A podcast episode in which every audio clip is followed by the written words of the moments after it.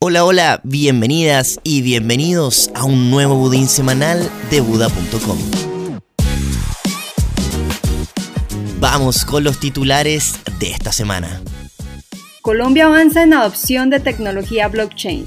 Mineros de Bitcoin ponen mirada en Latinoamérica. Mendoza busca ser amigable con las criptomonedas.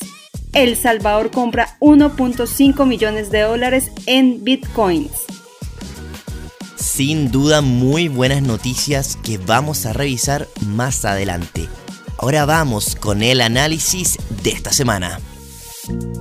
Bitcoin ha recorrido un largo camino desde su creación Solo en estos últimos años hemos visto cómo países enteros han adoptado esta criptomoneda para utilizarla en el día a día, como El Salvador y la República Centroafricana. Empresas listadas en bolsa han decidido incorporarlo en su portafolio. Bancos tradicionales ya ofrecen servicios con Bitcoin y la lista de buenas noticias sigue y sigue.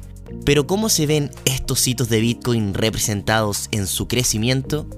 A continuación te voy a hablar sobre el crecimiento de Bitcoin y la base monetaria de las principales monedas fiat a nivel mundial.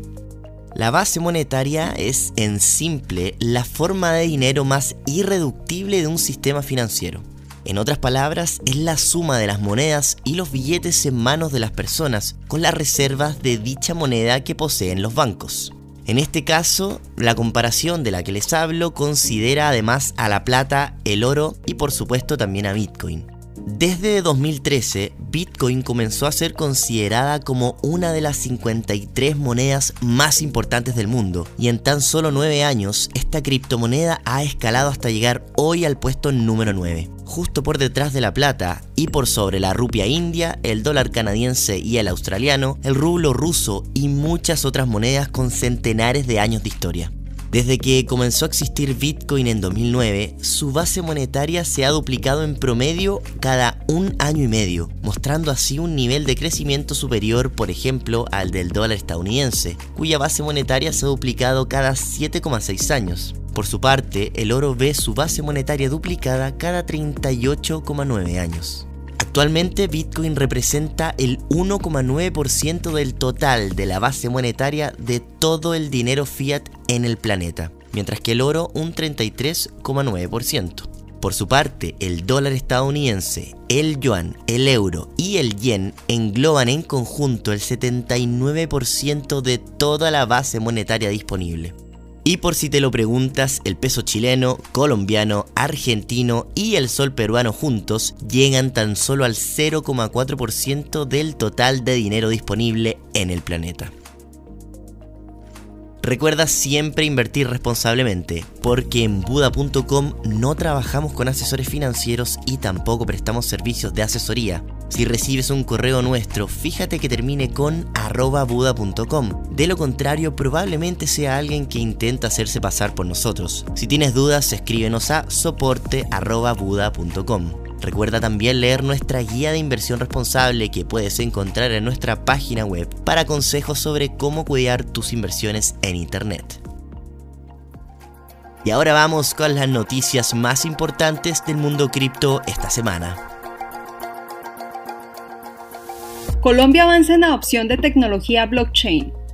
El gobierno de Colombia lanzó esta semana una guía de adopción blockchain para el sector público, Carmen Valderrama, ministra de Tecnología de la Información, expuso que las blockchains son una necesidad no solamente para el sector privado, sino para el sector público en la medida que responde a muchos de sus objetivos, haciendo referencia a las metas propuestas por el gobierno. Una de las primeras implementaciones será por parte de la Agencia Nacional de Tierras, quienes la utilizarán para entregar títulos de propiedad y brindar mayor seguridad en los procesos de titulación de predios.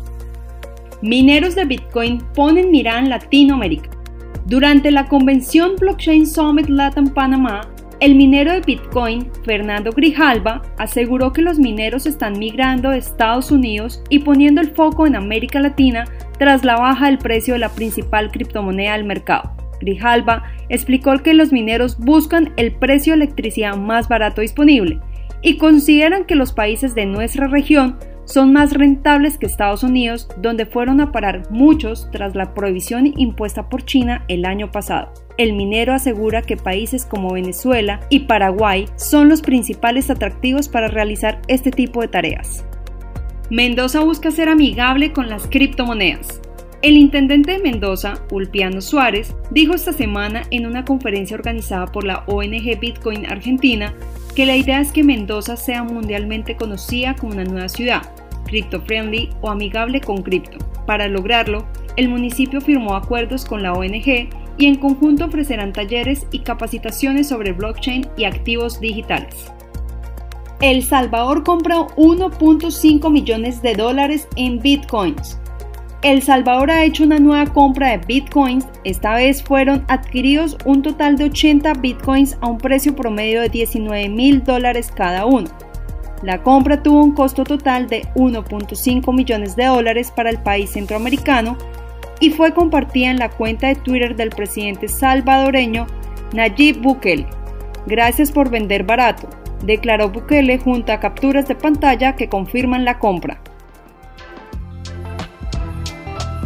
Y así termina un nuevo capítulo de estos budines semanales de Buda.com. Realmente espero que hayas aprendido algo nuevo esta semana y por supuesto nos vemos para la próxima.